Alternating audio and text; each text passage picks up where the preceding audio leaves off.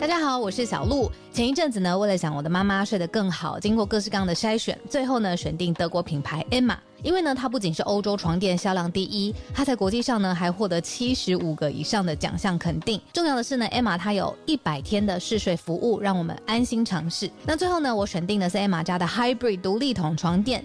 试躺之后呢，我就给它一个 hashtag 叫做云朵般，因为呢这一款床垫它有很强的包覆感，所以躺进去之后就像被云朵包住一样，很舒服，很有安全感。另外呢，这一款床垫的透气度也很好，外层呢有一个布套，它是可以拆下来清洗的。所以最近如果有睡不好想换床垫的听友呢，可以把握母亲节的期间艾玛的床垫组合最低到五五折。那输入早安新闻的折扣码 Morning，额外呢还可以再打九折。相关的优惠消息都在节目的资讯栏，欢迎大家点选链接了解更多。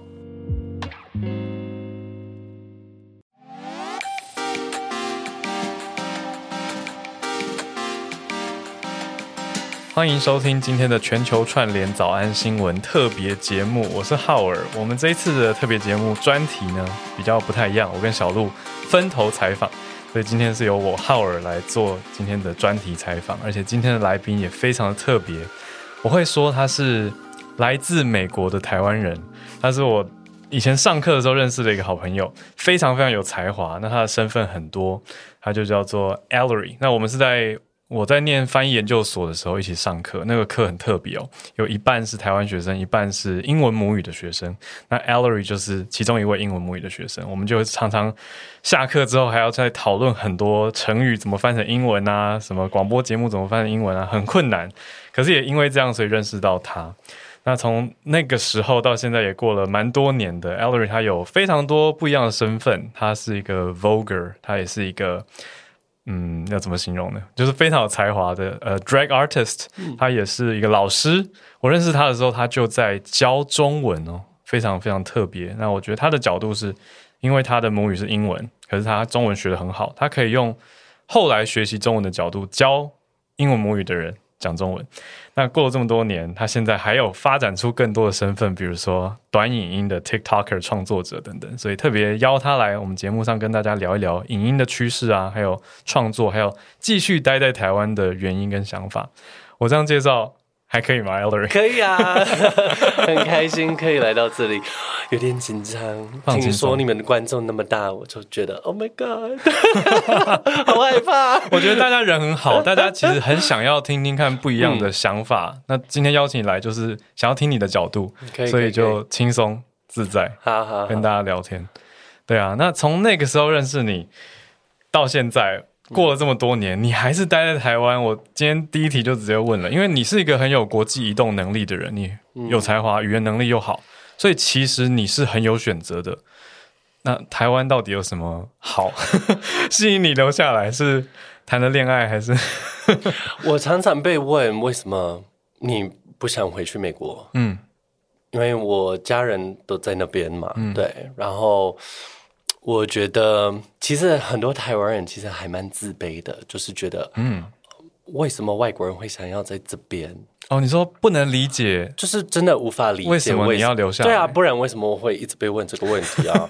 我就觉得很妙，因为我就可能是很多人没办法从我的角度去看这件事情，我然后我也觉得很难解释。嗯，可是我可以说，对我来说，在国外生活，你。可以一直不断的学习，然后我还蛮喜欢这个生活方式，因为如果我回到美国，我就会觉得很无聊。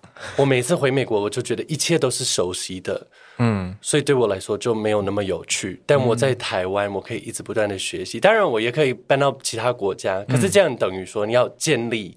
一个新的生活，又是另外一个开始。对啊，是另外一个开始，然后你就会觉得失去了什么，因为你已经，我已经花了十八年学中文，然后生活在台湾十年，这个时间我也一直不断的在学习，一直不断的在慢慢更深入的了解这个社会，嗯，这个社会，这个国家的政治啊，这个国家的文化，嗯。因为其实我在这边生活很久，我才知道这件事情。你真的需要住在一个国家非常久，你才可以真的更深入的了解一个文化。然后我真的是近几年才真的比较开始懂一些事情。嗯哎，我突然很好奇，耶，因为你讲到说来到这边才认识文化嘛，我就觉得，嗯，对我可以同理。而且我们的很多听众，他们也住在其他国家，嗯，所以也都是重新认识或者融入到当地的文化。我会想到说，你在美国就学中文了，对不对？对啊。可是从那个时候学中文，你学的中文是那种北京的老师，还是 还是台湾的？是是。对，我在美国这高中的时候学中文，大学的时候我是中文系，嗯，然后这八年我一直都是学中国的。简体字跟中国的腔调，嗯，然后我大学毕业，我就马上搬到台湾，因为那个时候我我就想，哦，我可以在国外生活一两年，体验一下，体验一下，也可以体验一下当老师的感觉，看看我要不要搬回来美国，然后在美国教中文，这个是我原本的计划。然后，然后对我就是那个时候都是学这个中文，所以我搬到台湾的时候，我的那个腔调就是。嗯，因为我是在，我也是在山东大学留学，然后那个时候就是也是学到他们那边山东对，学到他们那边的那个讲话方式，嗯学的很像。因为我我也做音乐，所以我很会听那个腔调，然后学学那个口音。嗯，然后 然后我前应该是差不多前三年在台湾。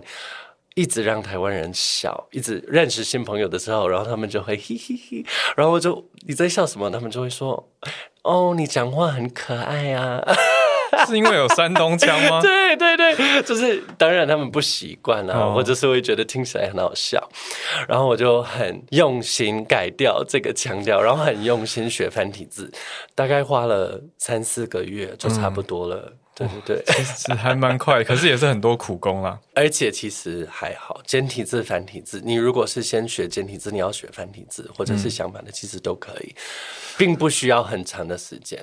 对啊，没有没有那么难。好，跟我听到其他人、其他外国人跟我讲不太一样，真的假的？他们都觉得还好，写中文很难哦。如果是写字，那就不一样。我是说认字，认字，对对对，认字是还好，但当然写字是非常。呃，困难的，就是要 对啊，要另外下很多很多功夫，是苦，所以一转眼你就在台湾多待了很多年，跟你本来计划的都不一样。是，然后当然也是我认识我男朋友，我们五年前认识的时候，其实我那个时候在考虑要不要搬到加州，然后在加州教中文，但是认识他，当然就是想留下来。对对对对对，嗯嗯，所以这个也是一个因素。对对，这个当然也是一个因素。对，好啊，那我们来聊一下。刚刚有提到了你会教中文，你是中文老师。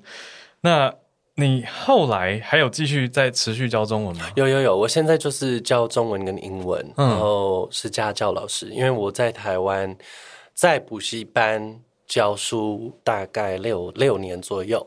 然后就拿到了我的那个永久居留证，因为你需要在台湾连续工作，对 APRC 永久居留证。需要在台湾连续工作五年，你才能拿到。对，然后拿到之后，你就是比较自由，可以做你想做的事情。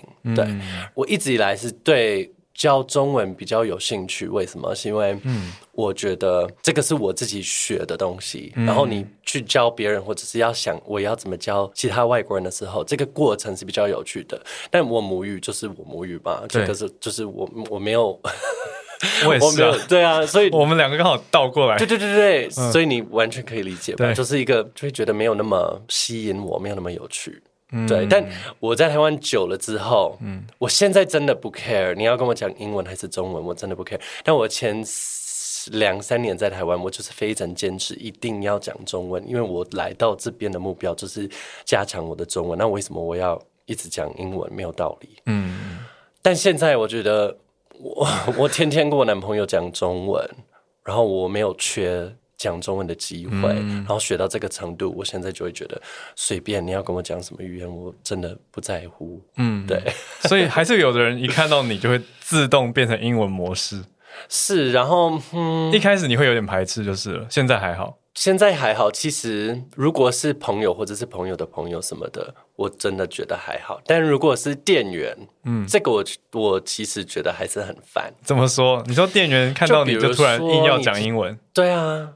然后你就会觉得为什么要这样？他们可能是觉得这样子对外国人来说友善，比较友善。对啊，但是你回了中文以后，他继续还是跟你讲英文，对对对对对这就比较奇妙了。对，我觉得他们可能反应不过来，很多人这么说，很多人这么说，但 你还是不能接受。但我只是我还是没办法，我还是觉得 觉得不合理我还是觉得很不合理，很扯。对啊，我我懂你的意思，就是是你已经都跟他讲中文了，但他还是要讲英文。对，然后因为我们在台湾，所以我会我会觉得要讲中文啊。对啊，哦如果如果是外国人来台湾，嗯，然后外国人想要在台湾讲中文，那应该尊重这个选择吧。是啊，是对啊，一样的道理。我如果在加州，然后我认识一个台湾人、中国人什么，然后他们在加州生活，然后他、他们想加强自己的英文，然后我在那边坚强要跟他们跟他们讲中文，好像蛮讨厌的常不礼貌啊。对啊，对，好像有点在否定他的学习，对或者是他的语言能力。对。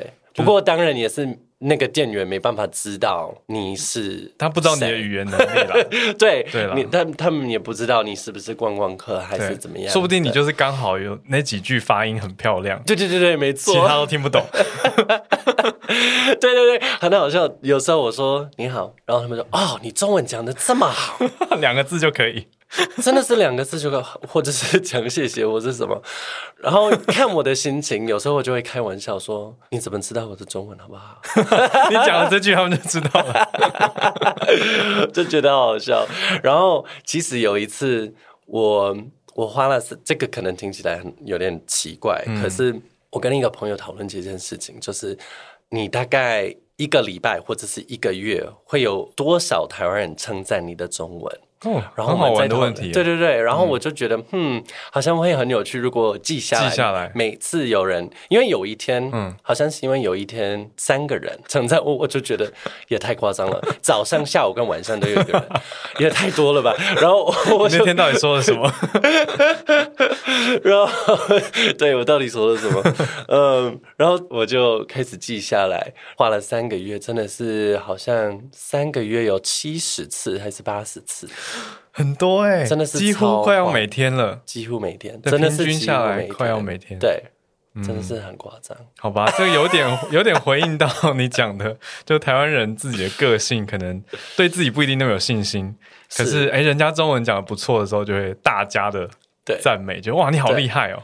也是因为台湾人还有可以说中国人都觉得嗯中文非常非常的难，就是这么可能有外国人可以学到比较好的程度。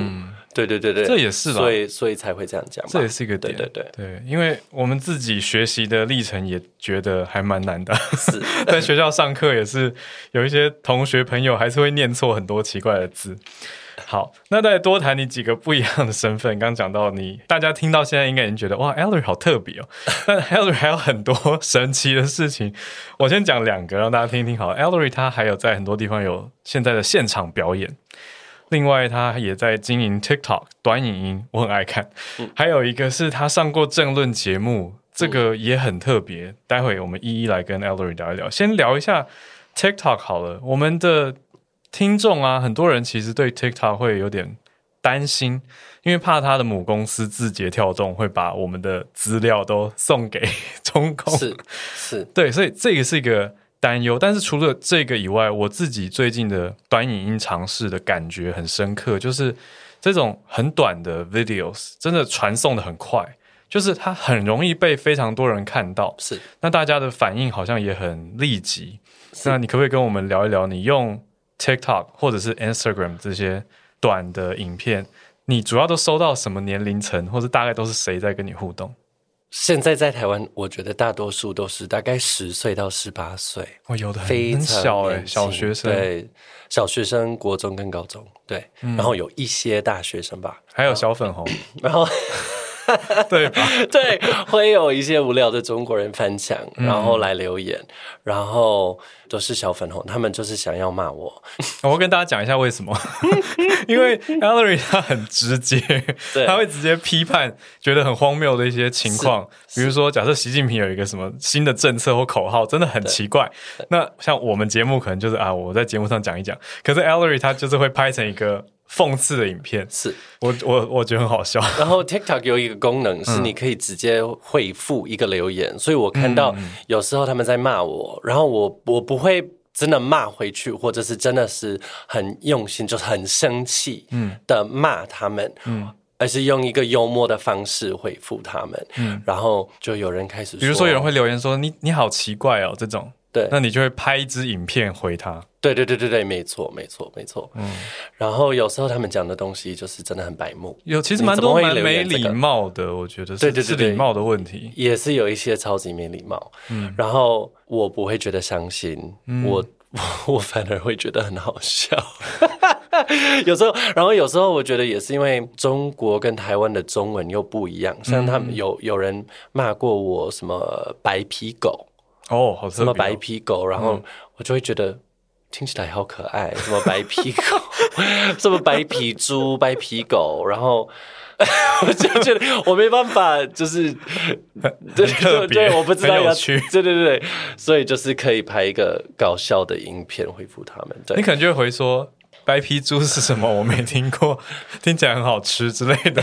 对，就是你会用比较偏幽默的对对对趣味方式来回应。对，可能他看到会更生气，对，说不定，但你就不会。跟他生气，对，然后因为 TikTok 也有很多不一样的东西可以利用，有歌啊，然后有什么不同的效果你可以用上去，然后有有一个像你的脸在那个一个跳舞的人上面哦，并不是你在跳舞，是你的脸在那个人上合成，对，然后然后会加一点音乐，然后你可以在上面唱歌，嗯，然后所以我就回复那个白屁狗。的那个留言，然后他写什么？哦，你是白皮狗，你哦，当我们打台湾的时候，你别跑。嗯，然后我就编一首歌，然后是我是白皮狗，我是白皮狗，别跑，我是白皮狗。然后这个超多人分享，超多人分享，超多人按赞，我吓死。对，你的才华就是用在这个 地方。对，然后呃，其实我一开始是因为就是在家里很无聊，所以才才下载 TikTok 开始玩。其实是去年，是去年那个等于是那个疫情严疫情最严重的那个时候，就是大家都待在家里的那个时候，然后我就觉得哦，好像美国一些朋友在玩这个 TikTok，我下载看看。玩玩。然后一开始我不知道。TikTok 是给你同一个城市的人看你的影片，如果很多人喜欢，就会扩散到更多地区。可是我不知道这件事情，所以我一开始就是用英文讲，然后没有人在看。每个台湾人看到我的他在讲什么啊，然后就划掉，没有什么人按赞，我就觉得嗯，好像有点奇怪。然后我有一天我就觉得好好了，我拍一个中文的随便。然后是那个再讲一个笑话，就是那个口罩听起来像口交，然后再讲这个笑话，然后我吓到了。过两个小时，三万人看到，就是瞬间完全的传出去，对。过一天就我有看过那一片那部就是什么你有口罩吗？你对对对，就是你故意用一个不标准。我就说外国人真的要小心自己的发音跟声调，疫情严重的时候要要小心，嗯，不然你可能会跟一个台湾人说不好意思，可以给我口罩吗？你就是故意假装，对啊，就是，所以大家就觉得好笑啊。对对对，很多人留言说可以啊。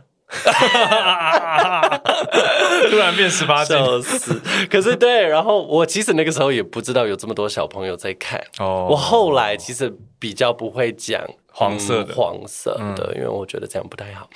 然后也是，我也不是故意想要什么。你你有听说什么流量密码吗？对，很多人就会骂我说：“哦，你你拍这些跟中国有关系、两岸议题的，就是就是因为你要很多人，你要很红什么的。”可是其实我我你如果回去看我的 TikTok，我真的是前半年都没有讲任何的政治相关的东西。对，我是后来就是刚刚好有人的留言，我回复他的留言，然后再讲政治。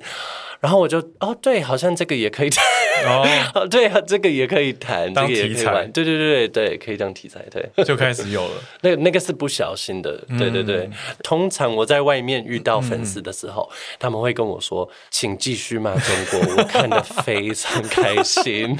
可是讲起来很有趣，回到我刚刚开这一题的时候，我不是说很多人担心说它是一个中国的公司，是啊，对。可是你。的这些，我们讲骂中共好了，骂中共的影片都没有被下架没有没有过吗，？我不知道大家知不知道这件事情，有两个它是两个不同的公司，有抖音，抖音跟国 TikTok 国际 TikTok 是两个不一样的，有概，念。可是想说，它的母公司是不是都是是是一样同一个对 parent company？对是，但他们从来没有下架我的那个影片吗？还是怎么讲？嗯对，都没有出 事情过。当然，如果你讲很，如果你在威胁谁，或者是在侮辱一个人之类的，哦，那个就是违那个反社群规定。对对对对对，当然 TikTok 有一些规定，哦对对对对，所以我也是有一些影片是有被下、下架，那不是因为我在讲政治 OK，对，OK，嗯，哦，这个很有趣所，以 TikTok 还是有自还是有一些自由对，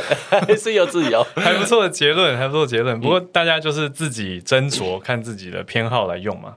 我觉得很有趣。那你现在觉得 TikTok 是好玩，还是是是好玩？只是好玩。还没有想要把它发展成一个专业化或者是明确的方向？我们看看可以往什么方向，但我是觉得我没有什么特别的目标。嗯我觉得好玩就好。当然，我也是因为变比较红，嗯所以才有一些比较新的机会啊。像我现在教这个英文绘画班，嗯可以让这些英文绘画班报名满，这可能是我之前无法做到的事情。嗯，但因为有这么多人追踪我，对，嗯因为有观众，所以可以做这件事情。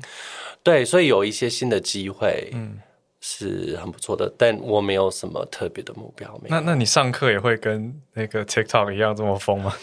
呃，有时候会有点搞笑吧 对，会啊，会啊，嗯嗯，这个也是，嗯我觉得还蛮还蛮好玩的，就是这是一个新的体验，一个新的经验，因为我之前都是教小朋友嘛，哦，对，对，所以我现在教大人都是成人，是成人班，嗯。对，然后我其实发现大部分台湾人英文其实还不错，嗯，只是很怕犯错，很怕讲错，太同意了。对，真的是很怕，是真的很怕讲错。然后我我就一直在强调说，你知道这个世界大部分讲英文的人不是母语者哦。对，对啊，然后我们母语者，我们习惯听奇奇怪怪的英文，或者是有错的英文，我们并不会觉得奇怪，因为我们什么都听过了，什么腔调都听过，什么口音都听过。对啊，所以你当你讲错的时候，我们不会觉得怎么样，因为母语者就是想要沟通，会想知道你想表达什么，你想沟通什么事情。没有那么在意你的一个文法小错误。真的，我们不是美国人，不是法国人，真的英国人、加拿大人、美国人，我们真的不像法国人，就是啊，你要讲我们的语言，你就是要讲的完美无瑕，不然不要讲。我们不可能有这个态度，嗯，真的没有。而且大部分英国人、美国人、加拿大人。well，美国人跟英国人不会什么外文，哦，真的不会。像我家人，两个哥哥，爸爸妈妈，完全没有办法学会法文、西班牙文什么的，不会讲外文。嗯，可以理解，可以理解。所以当他们认识一个外国人的时候，知道那个人的母语不是英文，嗯还是很乐意跟你沟通，然后不 care 有讲错，真的不 care。嗯，对嗯，所以你就会鼓励学生勇敢一点。对啊，我都说你来上我的英文绘画课，只有一个规则，要一直开口讲话。嗯，要一直讲，一直讲。然后我发现，其实也是很多人就是没有那么健谈，所以他们不知道要怎么聊天。对 很多人是对没有这个技巧，对。所以我发现我也是需要教这个技巧。可以教这个、欸，我觉得对有人有帮助。有人说哦，随便举个例子、嗯。哦，我有呃两只狗，嗯，OK，那你可以接一些问题啊，很多可以接啊。很多问题可以问啊对，然后我就会说 who what when where why 这些都可以问，嗯，对啊，对，就这么简单。可是对 对对很多人来说很难，我觉得对台湾人来说刚好两个老师的交流，就是对台湾人来说，你光是问人家 How was your weekend，我们就觉得好难回答哦，因为我们平常不用跟别人描述，你知道，平常台湾人跟台湾人上班就是说，哎嗨 hello 就坐下来开始上班了，就不会说，哎你周末去哪里？你周末过得怎么样？是。不会，所以突然被问 How was your weekend，你会觉得好像我要开始报告。然后就要想说，呃，我去了 哪里哪里，然后就会很乖的把每个行程讲完。是，可是讲完，其实对方也有一点觉得，哦，你有一点太认真、好严肃，那对，不知道要跟你多聊哪一个。可是这个也，所以这个是文化，对。这个也是文化，然后这个这个也要教啊，对啊对啊，对。嗯很好玩，老师很有共鸣。嗯，好，对，所以 Ellery 是一个老师，也是一个抖音短影音的创作者。那除此之外啊，刚刚有跟大家提到嘛，就 Ellery 还有现场的表演，我觉得这个可以跟大家讲一下 Voguing 的文化嘛，因为这都是我们普遍大家比较不认识的。对，它是一种很我觉得很时尚的舞蹈。对那它是从哪里开始的？非常时尚的舞蹈，没错，嗯是八零年代在纽约市出现的，在嗯黑人地区。统治大部分都是男同志跟女跨性别，嗯，呃，他们创造了这个跳舞方式，嗯，然后一开始其实是在河滨公园那种场地，对的那种街头户外的环境练习，然后一开始是那个叫做 Old Way，嗯，or pop dip and spin，、然后这个是最原始的 Vogue，然后比较僵硬啊，然后比较多 pose 在里面，比较在拜 pose，嗯。然后后来九零年代发展到有 Vogue Femme，然后这个是我主要的跳舞方式是 Vogue Femme，然后就是那个僵硬的变更流畅，，OK，比较像在像水一样，所以手的动作会比较柔软。对，比较柔软，没错。嗯。然后啊、不只是一个跳舞方式，也是一个文化，因为有 ballroom 比赛，就是八零年代的时候，其实更早以前有变，国际标准舞的那种不是不是不一样。我们说的是那个 ballroom，所谓的 ballroom，其实跟那个不是那个什么 salsa 没有关系，哦不是那个。对对对对对这个不一样。这个就是有不同的很多很多不同的项目，不只有 Vogue、跳舞的项目，像有 Face 的项目，呃，就是你要展现你很漂亮，嗯。或者是 Fashion 时尚的不同的项目，还有走 Runway 的项目，嗯。呃，然后。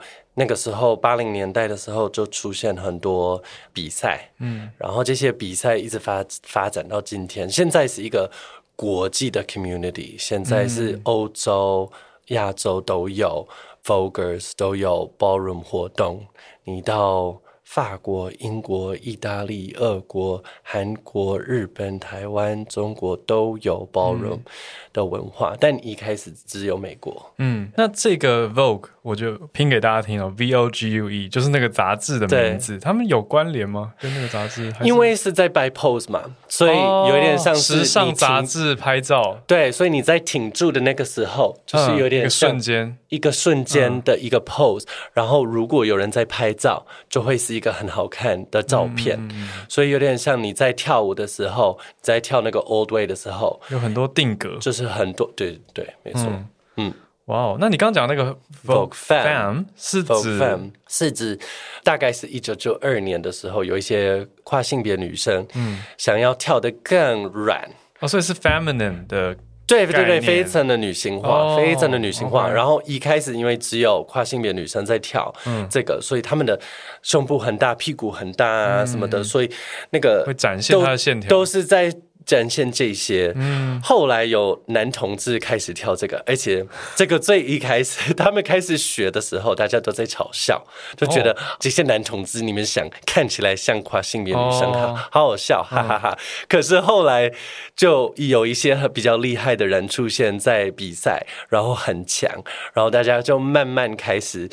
觉得 OK，男同志也可以跳这个舞，所以就慢慢发展到现在。然后其实 Vogue Femme 也是一直都有在变。你如果在 YouTube 上查 Vogue Femme，然后是九零年代的影片，他们那个时候跳的跟现在真的不一样，嗯所以还蛮还蛮有趣的这个这个发展。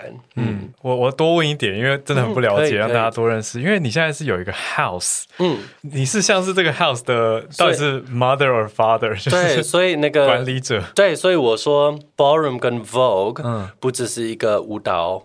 也是一个文化，因为有很多这些东西，所以像是有有社 house 群有家族，因为八零年代那个时候，呃，跨性别女生跟男同志在社会中就是会被歧视嘛，很多人就是他们可能家人没有办法接受他们是同性恋，嗯，或者是没办法接受他们想变性之类的，所以他们就是需要找彼此跟彼此一起住，然后他们可能会找一个地方一起住，然后那个所谓的 mother 跟 father 就是比较。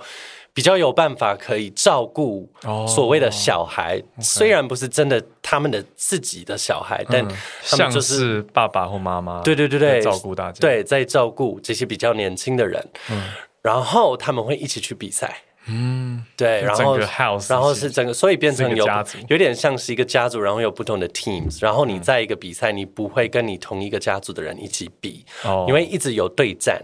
嗯，那个 Vogue 就是强调对战 battle 这件事情，就是有两个人同时在进行街舞一样吗？对，对街舞也是会 battle，对，就是会 battle，然后评审要选。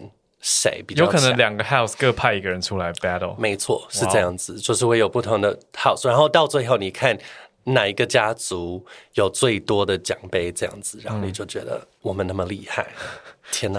所以你现在持你现在持续都还有在有一些表演。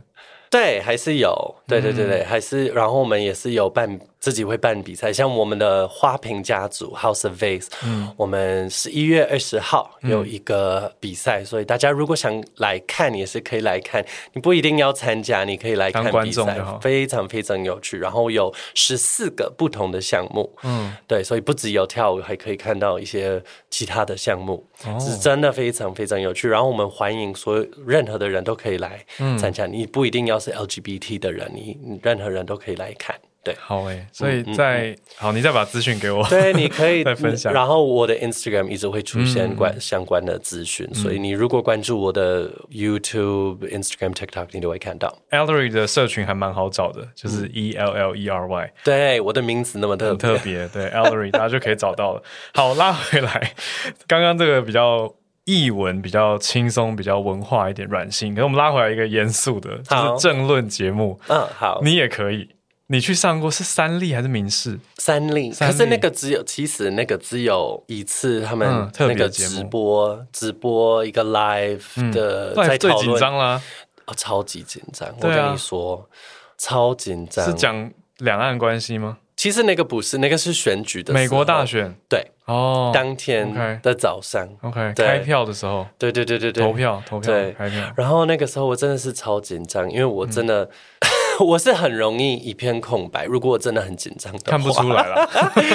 今天还好，今天不会。但如果我真的紧张，我真的会一片空白。然后，可是还好，过得过得还蛮顺利。我觉得，我不知道他们，我后来没有被邀请，我后来没有再被邀请，所以可能我的我的表现没有那么 好。不要这样说，我很多节目我也只去过一次而已，不一定是我们的问题。对对对，不知道。但你本来就有在关。心啊，因为我认识你这么久，其实常会看，你会写，就是对于美国的一些政治的想法，尤其过去这几年发生这么多事情，真的，对啊，因为你你人在这里，可是你还是会去看美国的政治嘛，非常关注美国的政治，是是是，虽然我一直都在这边十年了，因为你可以用很 care 邮寄投票啊，对对对，其实很还蛮方便，都还是可以参与，对。嗯嗯，对啊，好，那讲到美国，你你怎么看？最后一题很大的题目就是台湾，好了，还是拉回台湾好了，因为对啊，台湾你在这边待了这么多年，那你可不可以最后跟我们分享一下，你觉得你看到台湾的好跟台湾的不好，你观察到可以跟大家分享一下？我觉得大家是可以听。嗯嗯，对于台湾的未来，其实我。比较乐观一点，我觉得跟一些其他的外国朋友比起来，我比较乐观。嗯，因为我觉得中国中共如果能吓你，就会吓你。嗯啊，如果能打，就会打来。对。然后我觉得很容易被吓到啊，因为像习近平会讲的话，当然会吓死人。对啊。可是就这样啊，因为我现在看到拜登，他是一个民主党的总统。对。但他现在其实看起来。样他讲的话，其实比较像是一个共和党的 总统，老实说。然后他在那边愿意讲这些话，然后想要支持台湾，然后佩洛西来台湾，这些事情都是好的。好，你说跟过往的民主党的立场蛮不一样的。对对对对，然后我知道很多台湾人比较支持共和党，或者是之前支持川普，是因为觉得川普可能会比较觉得比较支持台湾支持台湾。对，因为其实共和党一直以来都是，如果你干脆在讲卖武器的话，对。当然是共和党比较多啊，因为他们共和党一直想要干涉其他国家的国内政治，政治对，所以他们当然是比较共和党，当然会做这件事情。但现在其实我真的觉得跟以前比起来真的不一样。然后拜登，他在这方面我其实。比较支持他，其他如果你在讲美国国内，嗯，我真的是不怎么支持，两党都反对，其实因为都太右派，对我来说，都太右派，都不够顾到弱势的权益，没错，嗯，太美国有美国美国社会跟政治有太多太多问题，太多可以讲的，就是，嗯。对，嗯还蛮无奈的，其实，嗯，对。但如果你要讲两岸议题，我其我其实是还蛮乐观的。然后，你乐观是你觉得台湾人有办法？我觉得有台湾有办法。第一，我觉得，嗯，台湾有办法维护自己。我觉得很多人就觉得台湾太小，台湾很很小很弱，嗯。然后中国那么大，中国那么可怕，嗯。这个分析，我觉得。就是太简单了，太简单。对对对，然后我并不觉得习近平像普丁那样，嗯，我觉得他没有那么疯，可能不会那么疯，就没有那么疯。然后为什么为什么我这么讲？因为我觉得你要看中国文化跟俄国文化不一样啊。像比如说，如果你要讲面子嘛，嗯，你要讲呃怕丢脸，怕丢脸这件事情，我觉得习近平非常非常。care 这件事情很爱面子，嗯，对不对？嗯，如果真的有战争的话，就是你无法想象，就是会有，就是对中国来说会有什么样的结果，什么样的成果，太没有，并不是好的。对啊，对。对，然后没有人要讨论这个，我们要一直讨论台湾多小多弱什么什么的，然后所有国外所有西方国家的专家不知道他们在讲什么，因为他们没有来过台湾，他们没有长期在这边生活，所以当我听到这些所谓的专家在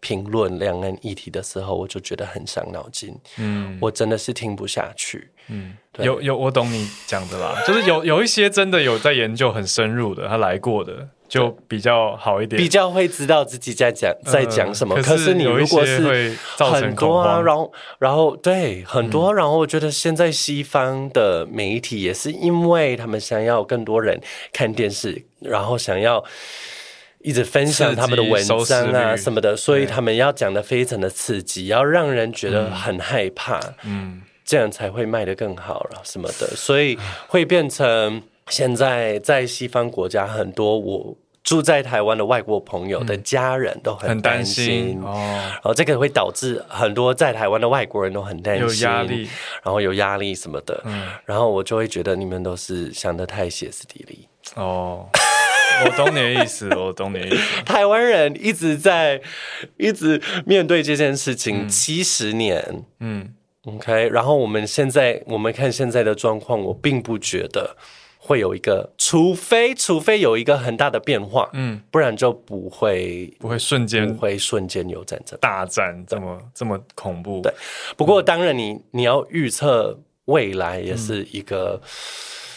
一个不值得去做的事情啊！对对对对，对我我觉得很务实的是，的确台湾也应该要继续去加强自己了。这个这个是肯定的，当然这个也是要，就是不能只像你刚刚讲很好，就是一直在看。不对等，两边实力不对等，然后就先认输了，对，或者先那那这样就先放弃了，对，这样这样不是就也很奇怪吗？不是应该要对反思一下，而且加强自己的实力，跟我觉得国际的连接很重要。我再加上嗯一句，就是 我要强调说，我觉得台湾的年轻人嗯也是给我很多的希望。怎么说？